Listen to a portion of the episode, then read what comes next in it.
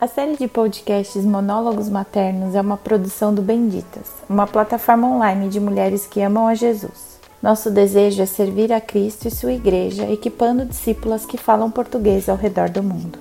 Esperamos que nossos breves monólogos ou eventuais conversas entre mães ajudem você a encarar cada desafio da maternidade como uma oportunidade para viver o Evangelho de maneira mais verdadeira e corajosa. Vamos lá! Episódio número 18 Em luta contra o tempo, por Débora Duarte, mãe do João, do Tiago, da Maria, da Inês e do André. Sentada finalmente numa posição confortável, pego o meu livro. Um pedaço de papel, ou que estava à mão no momento, marca o lugar onde interrompi a leitura pela última vez. Dou um olhar transversal pelas linhas que antecedem o que pretendo ler a fim de me relembrar do fluxo de pensamento e inicio corajosamente a tarefa. A primeira frase corre bem, talvez até o primeiro parágrafo, ou, num dia excepcionalmente bom, a primeira página.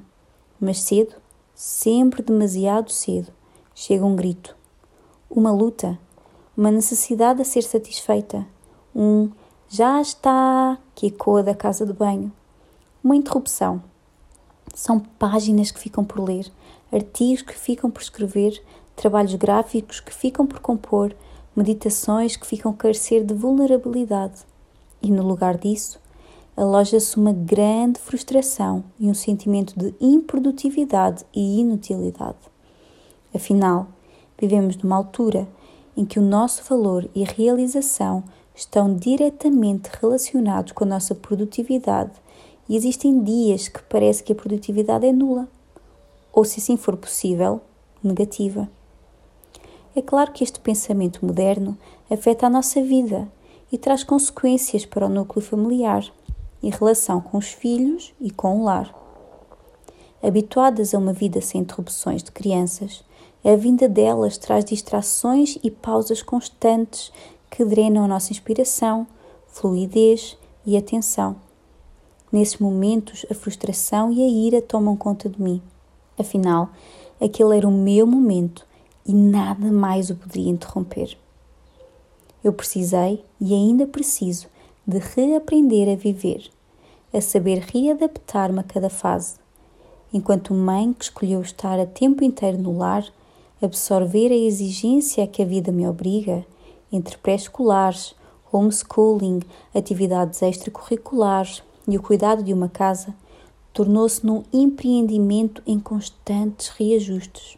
A ira, a frustração, a falta de alegria em cuidar dos meus tantas vezes assumem dimensões monstruosas. Eu não quero parar. Eu não quero deixar por terminar aquilo que, claramente de forma ilógica, planeei fazer naquele dia. Eu quero sentir-me produtiva, completa, valorizada, no comando. Mas lutar por um controle que está fora do meu alcance é chutar no vazio. É navegar em direção ao desapontamento, ao desencanto e à insatisfação.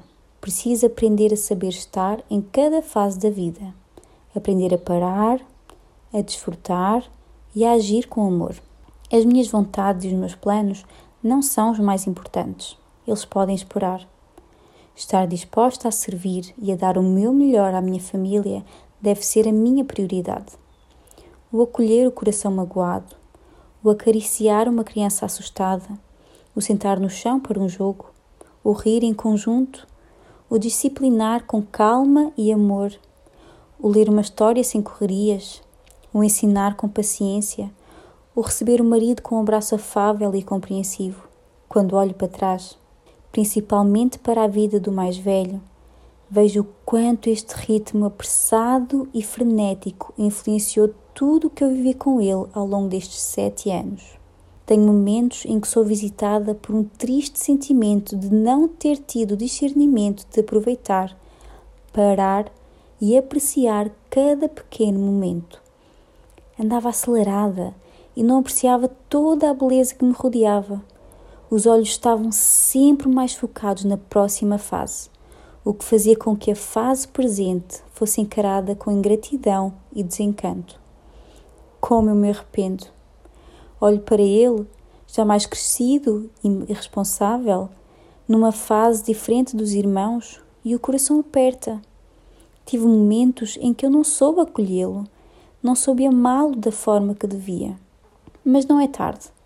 Reconhecer o erro é sempre um passo fundamental para podermos corrigir. A Bíblia diz-nos que há tempo para tudo debaixo do céu. E ao longo do tempo, tenho aprendido a reajustar o meu tempo e a abraçar com amor cada fase de vida em que me vou encontrando, cada reajuste que vai sendo necessário. Não significa que o faça de forma perfeita. Acho que esta minha luta com o tempo vai durar uma vida, mas faço de forma mais consciente e intencional. Não significa que deixe de lado aquilo que gosto e preciso fazer: a leitura, a escrita, o estudo, ou que tenha que anular o coração disposto a servir para fora, família mais alargada, amigos, igreja, ministérios. Mas vou readaptando para ter o meu tempo de forma a não comprometer o meu lar. Entre quedas e falhas constantes por esta busca em saber gerir o tempo e servir com amor, encontro sempre um Deus amoroso e pronto a levantar-me. É ilusório pensar que algum dia o farei de forma perfeita. Mas desejo caminhar de coração grato e tendo sempre em mente as circunstâncias que Deus vai colocando na minha vida e que, entre as várias falhas que irão existir, possa encontrar sempre um coração arrependido e pronto para correr aos braços do Pai.